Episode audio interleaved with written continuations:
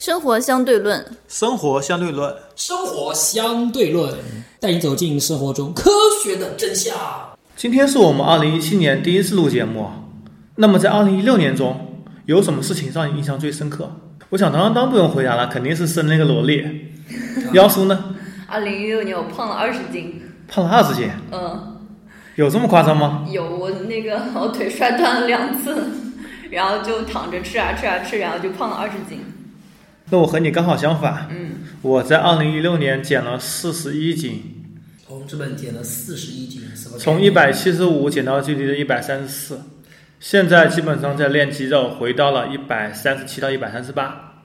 相当于过去的呃这个王烨同学是一个王烨加上一个小学二年级的学生，现在的王烨已经怎么可能啊？小减学了二年级怎么可能才这么点重小学二量？年级差不多也就四十几几斤吧，不会吧？差不多不会吧40几？差不多四十几斤，真的是那这我还真不了解，我记得我四年级就一百斤嘞，有这么夸张？一百斤不可能，一百斤四年级，现在一些成人才一百斤，女的。四年级我一米六，现在成人还没有一米六。那你一定你一定另当别论。 OK，那我们今天的主题是减肥和健身，因为我减的比较多嘛，很多朋友想让我介绍一下经验，然后该怎么减肥。 呃，我觉得啊这个王毅的经验确实有很多可以做，但是有一点，我觉得可能大家不一定能做能做到啊，因为这个需要一个怎样的奇葩人生啊？呃，我举我举个例子啊，有有一次他到我到我这边来，走在大马路上，走着走着，他突然就开始做高抬腿了，我被吓到了。然后在众目睽睽睽睽之下，对吧？这个大家大家可以脑可以这脑补一下这个场景啊，车来车往，人来人往，我跟王我跟王源两个人走在马路上，本来还好好的，前一秒钟还好，突然王爷像抽风没一有样没有没有，你开是始跟别人遇到一个熟人，然后再聊天，我没事情干啊嘛？运开动一始下嘛。做高抬腿了，哎，大家可以想象一然后你下，们吓尿了吗？大家可以想象一下，要有这么一种。这么一种意志品质啊，或者说这么一种不要脸的精神， 才能把肥减好好下好好好来。好好，嗯嗯，我是王烨。大家好，我是当当当。我是妖叔，有很多朋友在问我，为什么你突然想起来减肥？是不是因为要孩子啊？然后呢？首先是这样子的，我不是为了要孩子而啊减肥，呃，我的确是因为身体有些过重了，而且又很想吃很多好吃的东西。啊，我觉得这哦，个对才你是减根本原你因。减肥是为了多吃，嗯，一个吃货必须要知道自己必须要减肥，所以才能吃的更多。啊，就是为了吃的更多而减肥，对吧？啊，这个好像回到刚刚的问题吧，很多人认为减肥可以让下一代更健康，但是要这么想，你的 DNA 基本上是注定的，你很难通过短时间的减肥来改变你的 DNA。所以从 DNA 角度来说，减肥对下一代是没有用的。但是你要知道，减肥了，你可以增加长度。为什么增加长度呢？因为你的肚子往里面缩了，所以有效长度会变长。第二，体力更好可。以增加体力，对，愿意本来本来一周只愿意做一次，现在一周愿意做三次了，是吧？那 倒没有这么少、啊但是我最近看了个纪录片吧，嗯，他是这么说的，他是经过一个比较大的样本的调查，很多父母在受孕的时候，或者说很多父母在怀孕的时候，如果当时生活条件比较优越，那么下一代容易患糖尿病几率会比较高。如果在怀孕的时候生活比较艰苦，下一代患糖尿病几率会比较少，会比较低。这个是什么？这是个大样本统计数据，那这个并没有说妈的可能科学原理可能对，并没有说科学原理，可能是因为比如说很多富裕家庭吃的比较好，我觉那得他这个嗯，糖尿病是一型的还是二型的？具体他只是这么说。哦，我觉得他这个大样本统计啊，我深表怀疑啊。也就是说，现在有很多统计学，为什么不能把统计学完全归结为科学来讲啊？统计学它往往会把一个什么东西啊，我这边稍微插一下话，它往往会把两个同时发生的东西应有为什么因果关系？对，是的，你可能富裕的家庭，并不是因为他生下来的孩子他容易得得糖尿病，而是因为他本身是家庭富裕，在生下孩子之后，父母有更多的钱给他买很多好好对哦吃的东西，是的导致他得糖尿病，极有可能是这种原因了，对吧？嗯，所以说你不能说把这个这东西跟他感觉好像就跟他先天把它挂连在一起，因为这有一个很切实的例子嘛，就比如说一个外星人如果来地球，嗯他发现有一种动物每次叫了以后天就会亮，嗯，对不对？他是否会把鸡打鸣和太阳升起作为因果关系？是的，所以说这个东西，呃，所以说这个就是所谓的这个统计学啊，不能完全归结为科学，还是要看它后面的原理，对吧？嗯，嗯，可能它刚好只是两个现象同时发生而已。对，是的。最初开始说吧，人为什么会肥胖？哎，人为什么会肥胖？或者我觉得这个问题啊，可以反过来说，为什么全世界的所有动物里面，只有人或者说人养的这一些家猫家狗啊，对吧？这些宠物需要减肥？不会啊，北极熊啊，北极北北极熊需要减肥吗？生活在这个就是这个野生状态，北极熊需要减肥吗？北极熊脂肪含量非常非常高。啊、它的必须这么高，它御它御寒啊，是吧然后它如果是在冬天生产，冬眠加生产，嗯，一个冬天下来可以减到上千斤的体重，它那个不叫减肥吧？它那个叫全是脂肪消耗。它是在冬眠的时候，所以它所以嗯所以它北是冬眠之前北自极然的一熊个它必须要积累脂对肪，脂肪否则储备要会饿死的，对吧？所以嗯真 OK，正需那要回到我们问意题识减，肥人为什么会肥胖？呃，我觉得啊，人为什么会肥胖这东西，我觉得跟人的进化有关系吧。 没有肥胖基因的人都已经饿死了。对对对，对，嗯，因为好像应该说这么说吧，从这个进化角度上说啊，这个因为这个有一有句话不是这么说的嘛，这个自从我们人类走出非洲之后啊，这个几十万年的进化过程当中，这个大脑陪伴我们度过的大部分日子啊，都实在太苦了。所以说呢，这个自从这个人类进入现代社会之后啊，大脑之前还是这种状态，因为我们以前大脑太苦的时候，大脑这个总是怕我们嘛被饿死，对吧？但是呢，自从这个人类进入这个现代化之后呢，虽然说这个粮食产量啊，这个这个物质啊极大丰富，但是大脑还是这种惯性思维，怕什么？怕我们饿死。对对不，对主要原因是这样子吧。我的理解，以前比如说人们是狩猎生活的，嗯可能吃了上顿没下顿。对，当你一顿饱食之后，如果你能够把更多热量给积蓄下来，积蓄在体内，你就更容易存活下去。对，然后这样基因就会被延续。人能吃饱饭也就才几百年的事情吧。对，所以说这个有两个方面啊，第一方面是那一些在我们的远古时代啊，那一些不善于基因当中不善于把多余的热量转化为脂肪进行存储的人，可能都已经被淘汰掉去了。嗯，对吧？所以说，我们的祖，我们的祖先为我们为了生存下来，为了把他自己的基因留存下来，对吧？最后优胜劣汰出了什么？我们现在这种基因，所以我们现在的基因应该是几百万年进化而来，就是易于什么，把多余的热量什么转化为脂肪的，对吧？对啊应该是这种形式。另一方面来讲的话，因为大脑进化的过程当中，它始终大脑现在还是处于什么几百万年前的那一种认识当中啊，认为我们人始终会什么处于这个饥饿状态，所以说我们人为什么会容易肥胖呢？就是因为这两个原因。那么还有些人怎么都吃不胖，这个应该是属于没有被淘汰掉的那一些幸运儿吧。这是有一部分了，还有一部分是根本就不知道怎么样吃才能摄入更高的热量。比如说，我有一个说怎么都吃不胖的朋友，嗯现在比我还重。哎，我也是，我那个初中的时候有一个同学，他也是怎么吃都不会胖，然后到了高中以后就突然变得好胖。这是为什么？吃的方法不对啊，你摄入的能量比较少，嗯，你没有吃高热量的食物。嗯，那么肥胖有哪些危害呢？或者说减肥有哪些好处呢？我觉得最常见的说法就是说，哎呀，你太胖了，以后说容易得什么糖尿病啊，对吧？容易是这个这个什么，因为你这太太胖，那应该说太胖了，这个心脏功能往往会受到会受到损害，对吧？嗯，我觉得这个是一方面，对你的这个健康长寿会有一定的影响。首先又回到统计学了。统计学而言，基本上 BMI 在十八点五到二十四之间人比较长寿。 BMI 等一下我们说到。而体重过重人往往伴有什么高血压啊、冠心病啊、脑梗阻啊、糖尿病啊，各种疾病吧。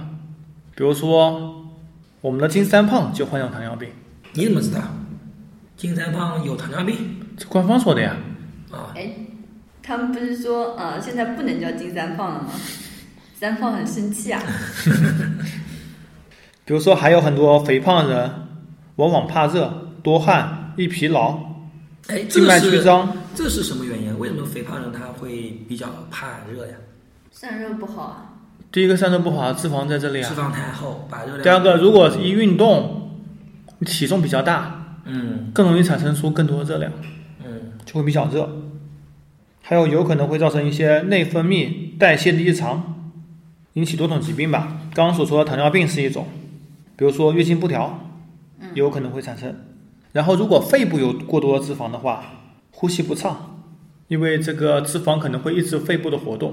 还有就是比较容易引起肝胆方面的疾病，或者说一些胆结石，还有过度肥胖在麻醉时候可能会有麻醉的风险。哦，对，那个肥胖病人如果需要手术的话是很麻烦的，因为现在外科那边电刀切下去，哇，全是油烟，然后 医生医生根本就看不见，而且而且打结的时候，呃，手套上全是你肚子里的油的话，也会非常滑，操作难度会更大。就不要讲做手术了。如果太过于肥胖的人，你挂个针都找不到，都找不到位置。那 找不既然穴说位，到了这点，我也可以说看一个肥胖的好处，嗯很多什么药物吧，或者很多致死元素，比如说氰化物，嗯，它有致死标准，哦，它嗯是多少？毫克、多少微克每千克体重的。呃，对对对，当你千克体重高的时候，就更不容易死。 对，脂肪呃量更这也高是一个人为什么会有肥胖的原因。好吧。还有就是肥胖还可能引起一些关节啊，这个非常严好重理撕裂解或者磨损，对，非常好理解。差不多这些。那么，既然这个肥胖有这么多的坏处啊，这个我们非常好理解。为什么我们今天啊这么提倡减肥？减肥应该已经变成是运动行业、运动健康行业应该可以看成是一个第一大产业了吧？是吧，我之前看到一个数据吧，在科学研究领域，哪一个花费经费最高？ 减肥，对，啊减肥，对。所以大家会觉得很奇怪，减肥不是件很简单的事情吗？其实，在大多数的脑海里面，哎，你就有句话不是说吗？这个管住嘴，迈开腿，说的就是你要少吃多运动。好像似乎减肥是个非常简单的事情，大家好像认知里面也是这样。但是为什么绝大多数人都减肥不成功？ OK，那我们还从源头来说起，因为我们节目肯定不止一期，一期根本不可能说得完。我们第一期来讲一些基本概念，如果基本概念都不知道，听我们后面讲估计也会一头雾水。我们来说说看吧。首先，刚刚说到的 BMI，BMI 是什么东西？ Body Mass Index 身体质量指数。身体质量指数，嗯， BMI 是体重除以身高的平方，体重单位是千克。那么我们的我们可以通过你的 BMI 来判断你是不是是是这个正常，还是偏重，还是偏瘦，还对超是的重，对吧？一般来说标，准正常的人的 BMI 是十八点五到二十四，这是国内标准。嗯，美国标准是十八点五到二十五，就美国更重一点嘛。对，美国人更容易重一点。嗯那么只要你的 BMI 在十八点五至二十四之间，都是正常的。嗯，低于十八点五肯定是偏轻了，高于二十四是偏重，如果高于三十就是严重肥胖了。就严重肥胖。因为我开始减肥的时候，我 BMI 大概是二十六左右。那你哇，你你那个时候还不算严重肥胖啊？那还算怎么可能算呢？啊，我最胖的时候好像也没有，我现在在二十一点几、二十二之间。我估计应该是多少啊？你算一下，你体重多少？我现在差不多一百五吧。七十五。身高？可以现在算一百七十四点五。哇，那你这样子还用计算器吧？你这样子我算不出 来了，怎么 算？你说呃一百七十五，你把计算器拿出来。你偏重了，七十五公斤除以一点七五除以一点七五等于二十四点四九。没到二十五嘛。这是美国标准，国内标准的话，你已经偏重了。偏重一点点了。我最胖的时候一百三十斤，我那个时候已经所有的衣服都穿不下了，我只有二十二点四，那个时候就已经胖的脸已经这样了。而我现在应该是在二十一点一左右，一点，呃，它是怎么算的？就是你的体重单位是千克除以身高的平方，身高单位是米。嗯比如说你七十五公斤，除以一点七五，再除以一点七五，嗯，就是二十四点五。十八点五到二十四比较正常是吧？对，那我们来说看体脂率。嗯体脂率其实你要正常测量体脂率，建议你去医院测量，嗯因为你无论怎么换算都是不准确的。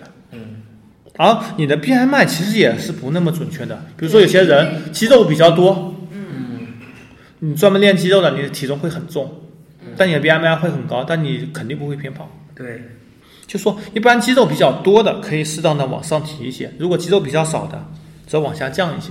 嗯体脂率基本公式是一点二乘以 BMI，加上零点二三乘以年龄减去五点四，然后男性再减去十点八，女性则不减。也就是说它这个其实也是一个大样本的一个统计出来这么一个对东西是的吧，嗯基本上如何判定肥胖呢？男性三十岁以下正常体脂率应该是十四到二十，三十岁以上应该是在十七到二十三，大于百分之二十五是严重肥胖，而女性在三十岁以下是十七到二十四，三十岁以上是二十二十七，大于三十是严重肥胖。所以这个东西还是要综合来看。我最瘦的时候那个 BMI 都已经十七点几了，然后体脂率是在二十二左右。嗯，肌肉可能比较少。对啊，那么所以说我们说要减肥，其实就从两个方面，一对于呃一个方面是如何减掉脂肪，那么从健身角度说，另一个方面你在减脂同时如何增加肌肉，无非就两对，个是方面的，是对吧？的，对。减肥加健身嘛，说到这里了，我们来真正说一下肥胖的原理吧。首先，我们吃进去的食物是肥胖最根源吧？嗯食物有七大类，包括蛋白质、脂肪类、碳水化合物类，主要是糖嘛，维生素、矿物质、水和粗纤维。我觉得主要是前三类吧，后四类我觉得基本上可以忽略不计吧。嗯，这维是生素生活必需品。，矿物质对水，这会儿我们到第二期来着重讲吧。嗯碳水化合物、脂肪和蛋白质是能量的主要来源，嗯或者说基本来源就这三类。基本上你运动、消耗、基础代谢都是这三类变换的。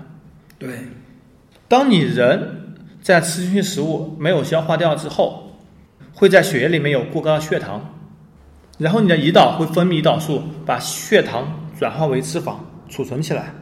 也就是说，其实我们吃下这个碳水化合物，比方说你吃饭啊、吃肉啊、吃鸡蛋啊，就类似啊，吃蛋白质啊，这些吃下去以后呢，它这个除了供应我们正常的这个生存和这个运动啊所需要的这个能量或者热量之外，嗯那么剩余的所有这些东西呢，这些就没有消耗掉的能量呢，应该都会在这个胰岛素的支配下转换成什么脂肪酸。对这个意思吧，然后这个存储啊，嗯，然后接着，脂肪酸与三甘油以三比一的比例合成三甘油脂。你脂肪细胞里面百分之八十五到九十五空间都是组成三甘油脂的，造成了脂肪细胞的肥大，也就是形成了肥胖。所以说我们最后就是因为这个脂肪跟这个三甘油结合成这个三甘油脂这些存储啊，备用的东西太多，实际上，对嗯吧？ OK，那么既然我们知道了脂肪是如何储存起来的，那么脂肪是如何被分解的？那就是当你这个体内的这个葡萄糖啊、脂肪酸啊转换成了这些能量，就你血液里面这些就这些能量不够用的时候，对吧？嗯，那就就需要什么？你的你的储备了。对啊就好比说你口袋里的你支付宝里的钱不够用了，对吧？口袋里的零钱不够用了，那只能什么动用银行存款了，对吧？对，是的。那么当你能量不够用的时候，持续工作的细胞还需要更多能量供应的时候，会把脂肪细胞内的三甘油脂分解成脂肪酸，并且促使脂肪酸赶紧离开脂肪细胞，到肝脏内转化为能量，来供应细胞继续燃烧。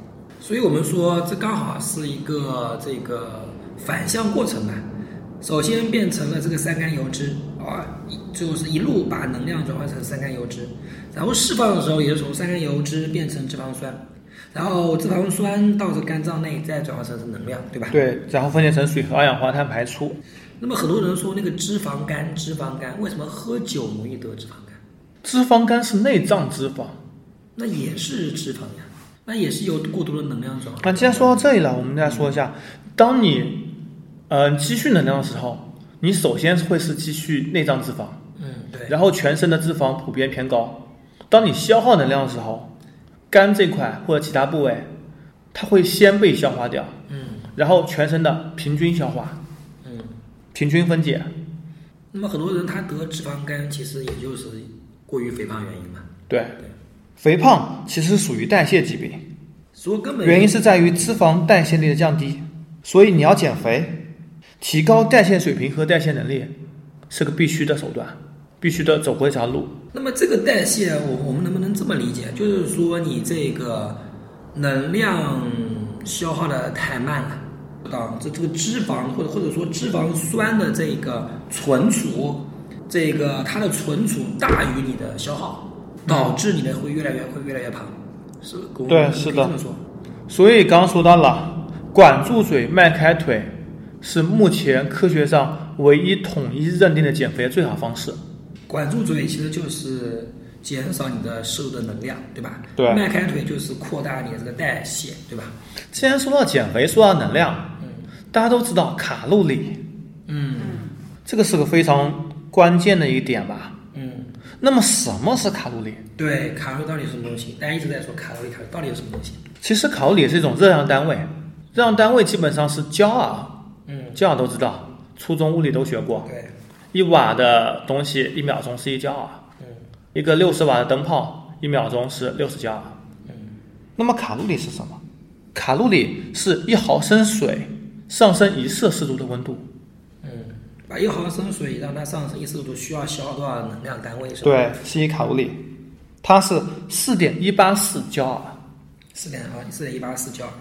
嗯，基本上我们初中物理学的嘛，水的比热容是四点二乘以十的三次方，是一千克水上升一度是需要四点二乘以十的三次方，四千两百焦耳，嗯那就是一千卡。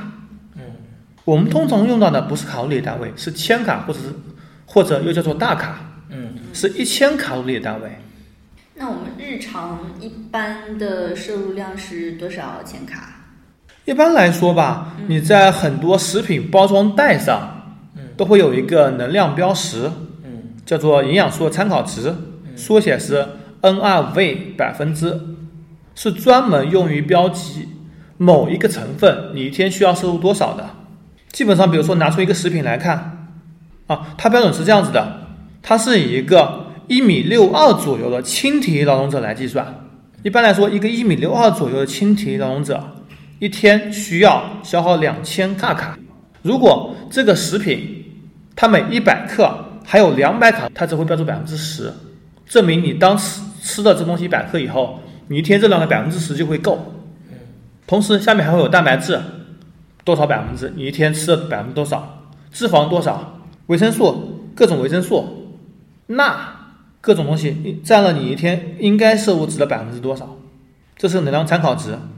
就是说，你如果真正想减肥，想减一个比较大的数字，或者有一个比较明确的减肥预期，你必须要学会计算卡路里。当然，如果你是说我只想减个五斤、六斤，控制一下体重，那我想你应该没有这么必要知道每个商品或者每个吃的东西含有多少卡路里。但是你也必须要知道哪些食品应该在减肥时候多吃，哪些东西应该少吃。具体的饮食和肥胖，我们第二期节目中再说。那么好了。我们经常吃的东西，它们含有多少热量？比如说一克糖，一克糖含有四千卡的热量。所以是个非常大的数值啦。但其实我烧菜，比方说放了一克糖，我也不会把一克糖全都吃完啊。很多在汤里。对啊，糖是并不会去吃的。啊蛋白质，一克蛋白质也是四千卡，哇，那么一个脂肪是八点九九千卡，基本上就普遍认为是九千卡，酒精是七千卡。酒精非常高哎，对难怪那些常喝酒的人容容易得脂肪肝，是吧？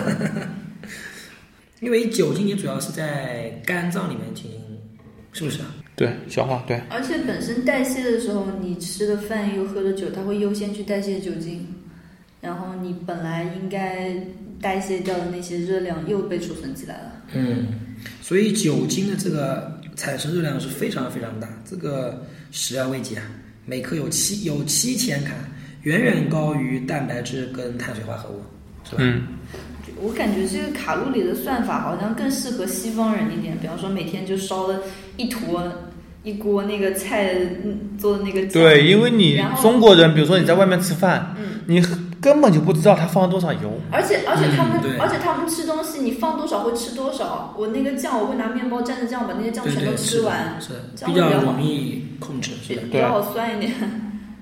还有原因吧，我们再说，嗯，中国人普遍富人比穷人肥胖，嗯，对。而美国人普遍富人比穷人瘦，我觉得这个有两个原因吧，呃，一个是在中国，大家其实这个把运动啊，嗯，还不是看得这么的重，很多富人运动，但是很多穷人都是从事体力劳动，对吧？嗯，所以说胖不起来。中国人怎么说呢？饮食文化比较丰富，美国有什么东西吃？啊你在以对前，美也国没什么东西可没以有吃什。么东西吃，对这是很大原因。所以说富人都去减肥去了，都 去健。没有啊，。穷人都去吃垃圾食品了，油炸的啊，对对，而且美国的这个鸡肉太便宜了，比青菜还便宜。炸鸡、炸薯条而都且是我高感热觉量食物，麦当劳的那个现在汉堡越做越小，可乐越做越大，对。我都感觉每次都是喝饱的。刚说完了热量，我们再来说看蛋白质吧。嗯，因为在减肥过程中、运动过程中，蛋白质也会一起流失，所以在运动过程中，所有地方都建议要多摄入蛋白质。比如说我自己亲身体验，在减肥之前，基本上两个月剃一次头，而减肥的时候我四个月都没剃头，头发长得不怎么长，因为头发需要蛋白质，蛋白质对太少了。因为头发很多成分是蛋白质，而蛋白质都来合成一些肌肉啊这些东西了。而且肌肉里的蛋白质很可能也会被一起分解。那我们如何来提高更多蛋白质摄入呢？蛋白质，顾名思义， 蛋白，是含蛋白的东西。蛋白什么东西蛋白比较高？鸡蛋、鸭蛋、嗯，牛奶蛋白质也非常高。嗯，牛肉、鸡肉、瘦肉里面都是蛋白质比较高，而往往容易很容易忽略的是大米里面蛋白质很高。大米里面蛋白质很高吗？对，我感觉大米连扛饿都不包括敢那种面条里面蛋白质也比较高的。啊，所以有一种说法叫做，因为是土豆热量比大米低，嗯所以用土豆来替代大米，但是土豆中蛋白质没有大米中高。哦，那么一般来说，正常人每天需要蛋白质摄入每千克体重基本上是从一到一点二，就是比如说你是八十千克体重，你每天需要摄入到八十到九十六克的蛋白质。你普通在减肥的时候需要乘以一点五到一点八，你可能需要摄入到一百二十克以上的蛋白质。运动员则需要摄入一百六十克以上的蛋白质。OK，很多人会有这么一个观点吧，就是我运动减肥、运动健身，女的美女会不会变成肌肉女，变成女汉子？你想得美，好多女生想要练肌肉，哦，好难的。这个其实我觉得很多人就产生一个误区，其实你在你在运动的过程当中，如果你其实你的在进行一个能量的消耗，对吧？嗯，如果你本身就是比较瘦的人，那么你的脂肪比较少，你供应不足能量之后，它只能是消耗你的肌肉产生能量，对吧？嗯，所以说有些时候其实并不是说，如果你本身就不是一个比较胖的妹子啊，其实你大量的练习肌肉，而且你又没有相应的蛋白质补充的话，其实你反而是肌肉会越练越少才对。嗯对，是的。